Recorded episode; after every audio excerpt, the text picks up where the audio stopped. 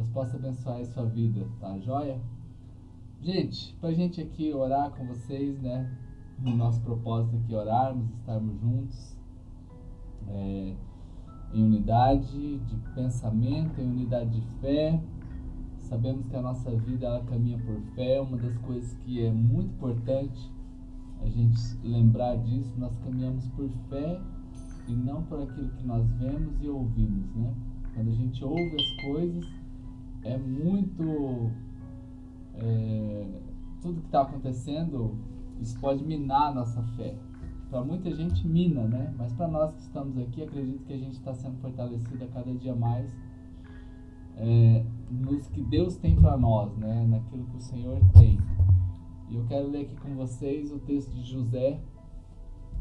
José 37, 5 diz assim: Certa vez José teve um sonho e, quando o contou a seus irmãos, eles passaram a odiá-lo ainda mais. Querido, certa vez José teve um sonho. Eita benção, hein? Os irmãos estão chegando aqui, Luana, Karen, Danilo, glória a Deus. Gente, então em vez de José, coloca aí, escreve aí, escreve aí. Por exemplo, eu sou Júlio, então Júlio teve um sonho. Escreve aí, você agora.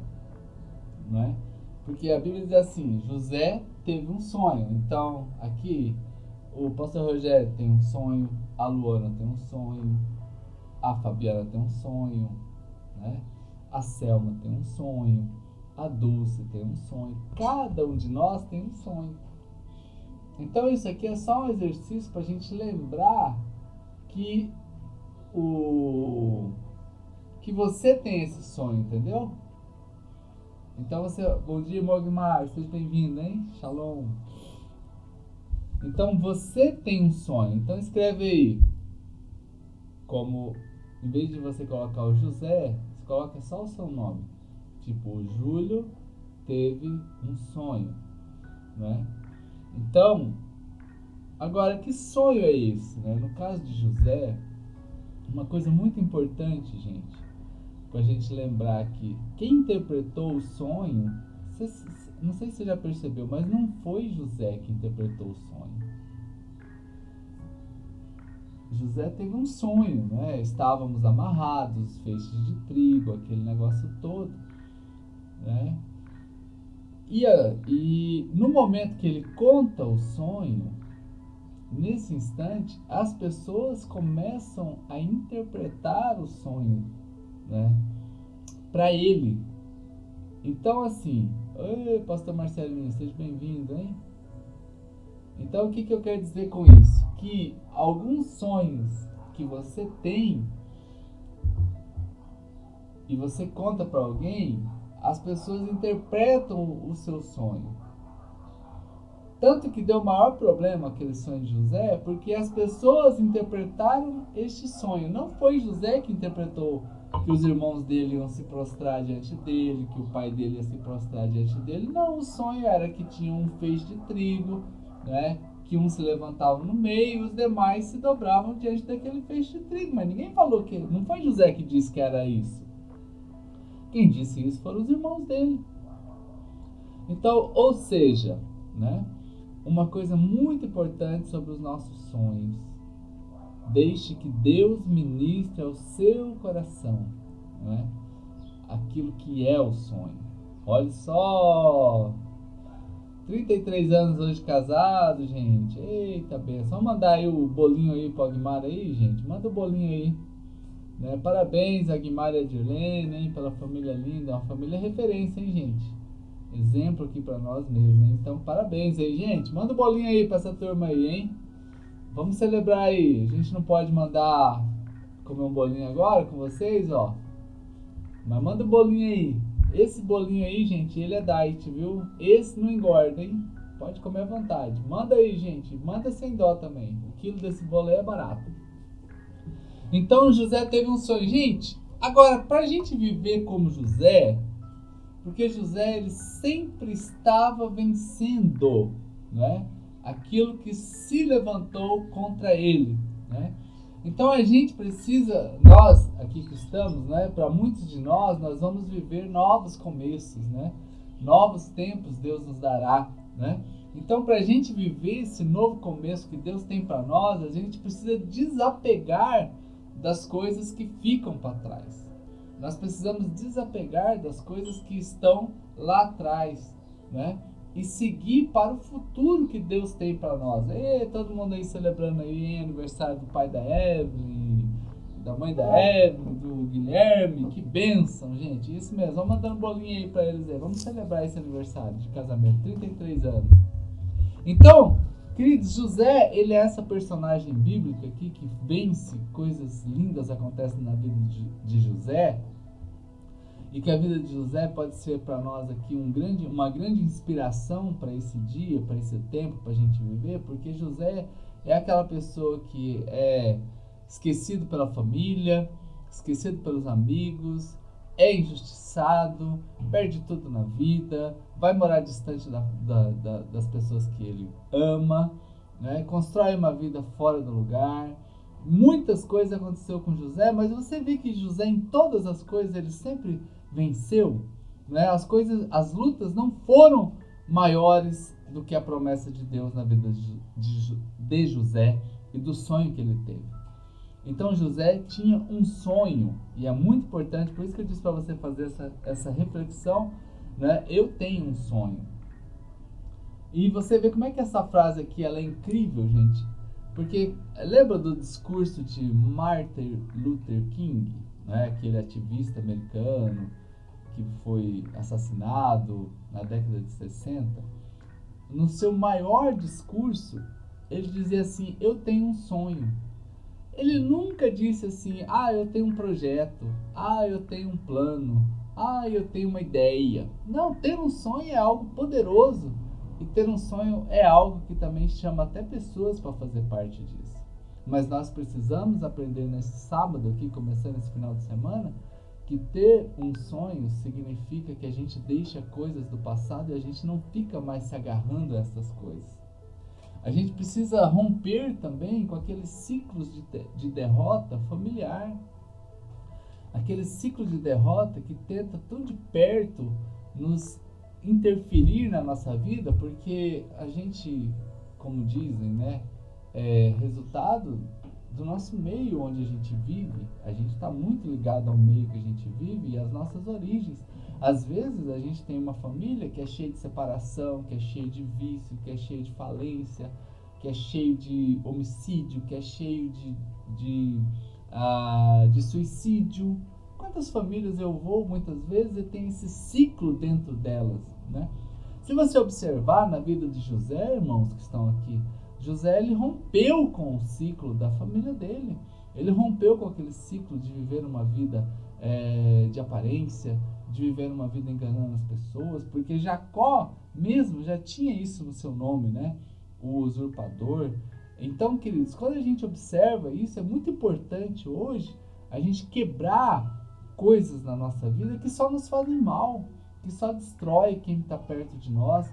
Então, que esta época que tem acontecido tudo isso no mundo seja um tempo oportuno para a gente fazer uma reflexão dentro de nós e a gente romper com esses ciclos que estão só atrapalhando a nossa vida de perto. Né? Seja bem-vindo aqui alguns irmãos que entraram agora, Regina e a Miriam Pires, Ei, mãe de gêmeos, hein? Glória a Deus.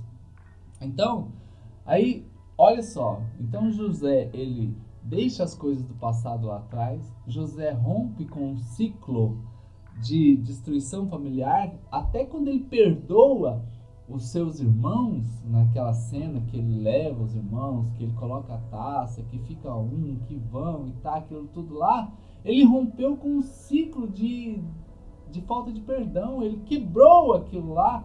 Quando ele perdoa os irmãos e ele diz assim: queridos, fiquem tranquilos, não foram vocês que me mandaram para cá, foi Deus que permitiu, porque agora eu posso cuidar de vocês.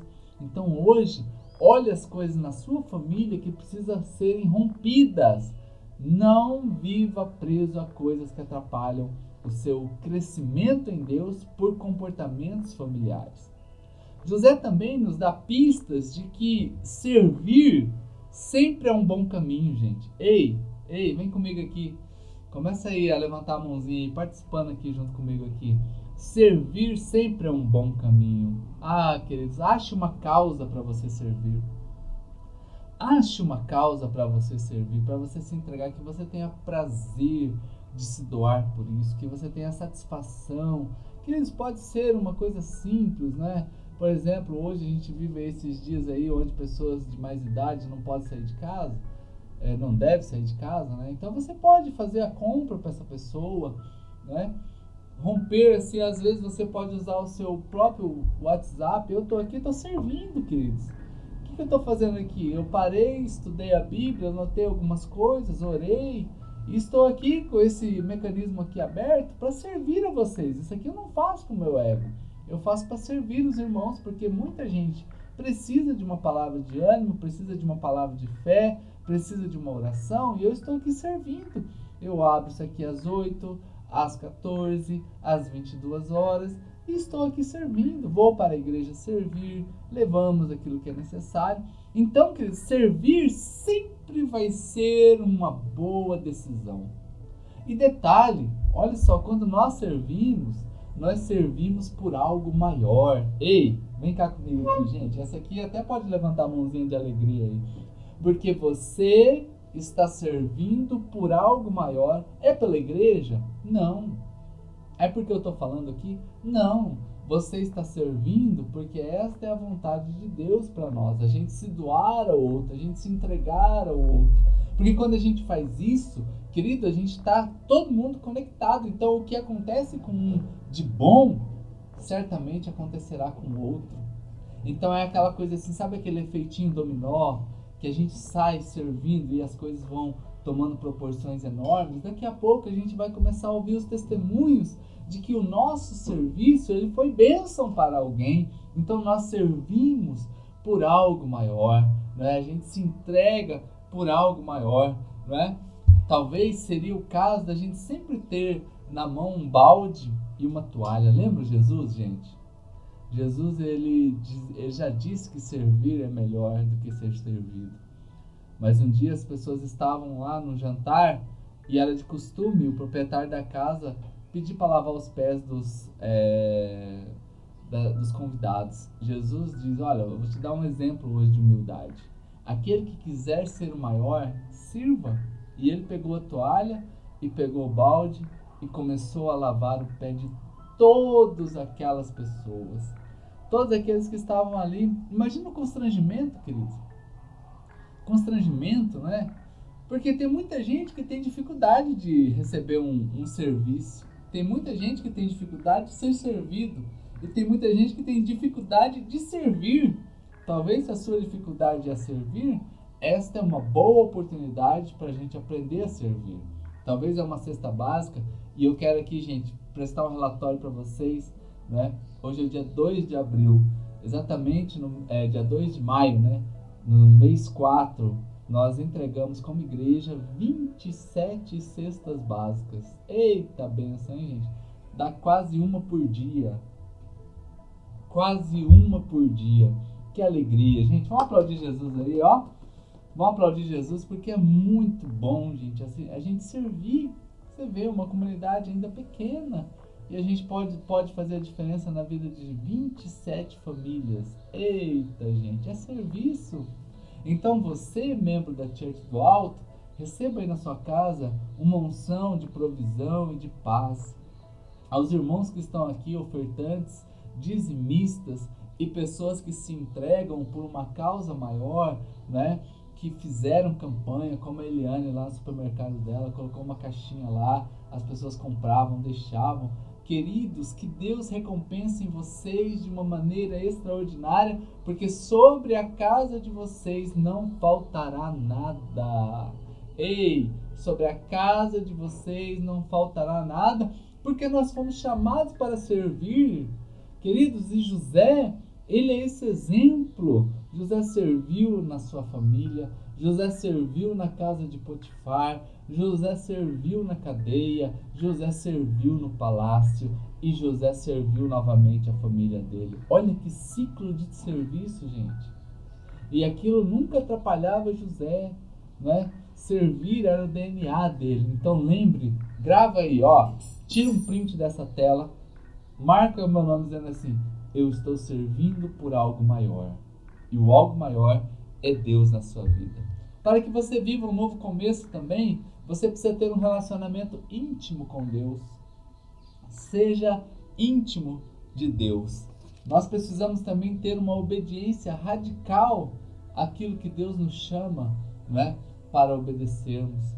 Fugir nunca é uma opção. Fuja sempre do pecado, como José fugiu do pecado quando a mulher de Potifar foi tentá-lo. Né? E José também sempre teve uma mentalidade generosa. Ah, queridos, como ter uma mentalidade generosa é algo lindo e abençoado. Uma mentalidade, não é uma oportunidade generosa, é uma mentalidade generosa, né? Então José, nunca você vê José reclamando também. Hoje é um dia para a gente tirar toda murmuração, toda reclamação da nossa boca, da nossa casa. Não permita, não permita muda de assunto, desconversa, mas sempre tem uma palavra de gratidão e de louvor a Deus. Nós estamos começando mais um mês, o mês de maio. Que seja um mês lindo, queridos, na sua história. Que o Senhor te surpreenda, não é? Em dias de pandemia, Deus faça grandes coisas nos seus negócios, naquilo que você tem sonhado, na sua família, na sua saúde, porque nós estamos acreditando no milagre, não é? E nós, eu sempre falo dos meses porque é um tempo fácil da gente contar, é um tempo fácil da gente imaginar. Nós fechamos o mês de abril e eu estou prestando um relatório para vocês para a glória do Senhor, um mês que a gente viveu milagres. Estamos começando um novo mês. Seja outro mês de milagre na sua vida, não é? e esteja sempre pronto. Pronto. Eita, gente, quem está pronto aí? Ó, ó, ó. Levanta a mãozinha aí. Nós estamos sempre pronto para receber o que Deus tem para nós. Eita, gente, vou até tomar um golão de café agora, hein? Tá saindo um pão de queijo aqui em casa agora, ó. Denise está preparando aqui um pãozinho de queijo.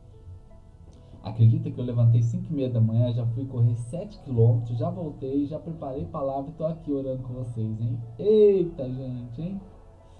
Porque sabe, você tem que estar tá pronto para receber. Receber o quê? A riqueza que Deus tem para te entregar. Aula, gente. A prosperidade que Deus tem para te entregar. A abundância que Deus tem para te lembrar, para te, te entregar. José estava pronto, queridos. José estava pronto. Olha aí o testemunho da Eliane no comércio dela. Quando alguém chega alguém aqui reclamando, eu sempre digo que prefiro chegar o copo meio cheio. Glória a Deus.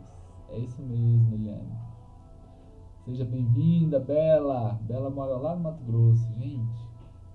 Gente, então José ele estava pronto. Quando o dia chamaram José, olha, o faraó está é, chamando. Gente, deram um banho em José, ele estava pronto. Quando ele chegou diante de Faraó, e Faraó falou que tinha um sonho, e Faraó também não contou o sonho, não, gente.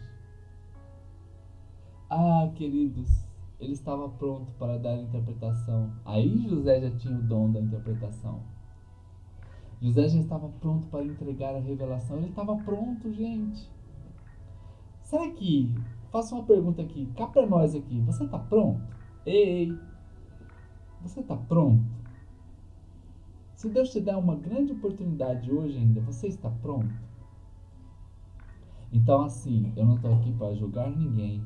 Eu estou aqui apenas para fazer a gente pensar no que Deus tem. Ei, Wesley Moura, esse é bom demais, hein? Rafael, Deus abençoe. Né? Deus possa abençoar a vez de cada um aqui. Queridos, então, esta é a palavra que eu tenho para vocês hoje. É uma palavra na, na vida de José, Gênesis 37, 5. Né? Que Deus possa abençoar a vida de cada um de vocês aqui.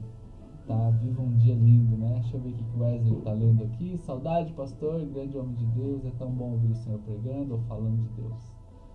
Quanta saudade. Sempre o meu pastor dos jovens. Eita, gente, benção. Eu fui pastor desse menino lá nas moreninhas, quando ele era uma criança ainda, uns 12, 13 anos, né, Wesley? Que benção. Queridos, vamos orar então? Pai, em nome de Jesus, eu quero abençoar aqui os teus servos que estão aqui comigo nesta manhã, que o Senhor os abençoe de uma maneira linda e abençoada, não lhes deixe faltar nada. Que seja um dia que o Senhor esteja surpreendendo eles, ó Pai, que eles estejam prontos, ó Deus, para o que o Senhor tem de oportunidades na vida de cada um que aqui está. E aquele que está passando uma luta hoje, uma dificuldade, seja ela familiar, seja ela na saúde, ó Deus, nós repreendemos, ó Pai, que caia por terra e a bênção do Senhor esteja com os teus filhos nesse dia. É a minha oração por eles, em nome do Senhor Jesus Cristo. Amém. Eita bênção.